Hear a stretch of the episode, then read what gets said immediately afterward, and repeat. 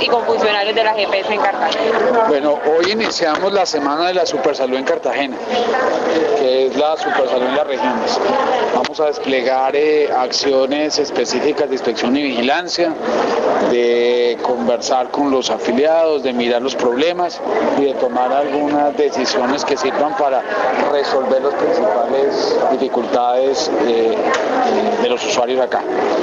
Hoy la primera actividad de esta semana era el diálogo con los usuarios.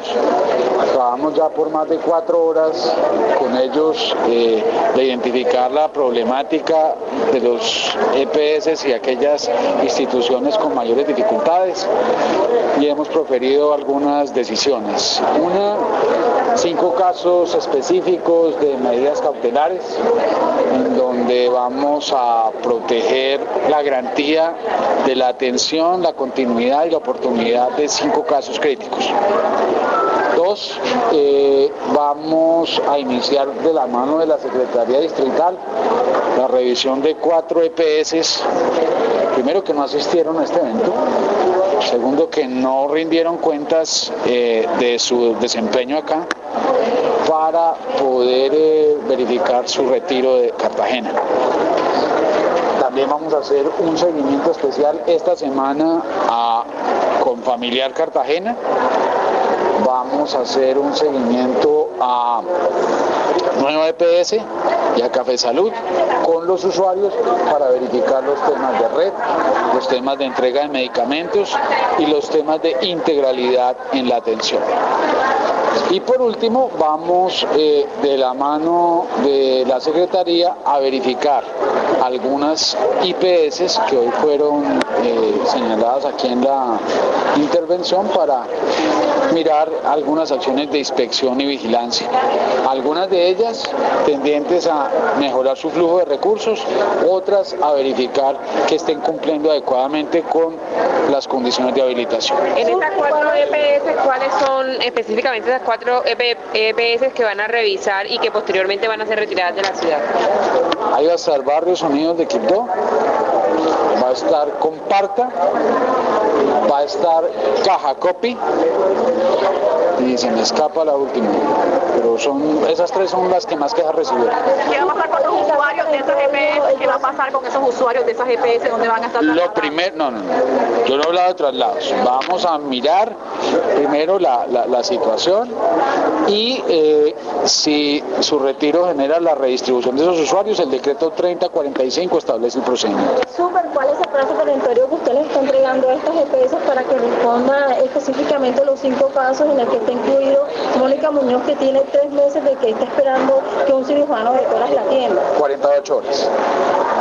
Departamental, eh, ¿cómo va a trabajar la superintendencia con los municipios de, de Montes de María, Sur de Bolívar? Bueno, yo creo que eso implica una segunda sesión, ya no aquí en Cartagena, sino probablemente en alguno de los municipios del centro o el sur de Bolívar, para hacer este mismo ejercicio con la gente. Superintendente, ¿qué va a pasar con el Hospital Universitario del Caribe? Se habla muchas veces de, de su cierre, de las deudas, ¿qué va a pasar? Es un hospital muy importante y hay que recuperarlo para la prestación de los servicios en Cartagena.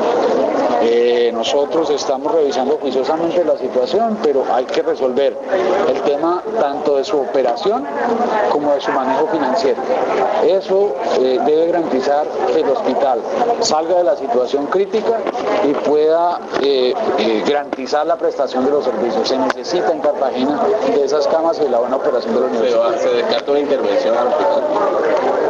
analizar juiciosamente el tema y ya les estaremos contando. ¿Y qué acciones se van a tomar con la Casa del Niño, específicamente con la UCI? con algunas instituciones privadas.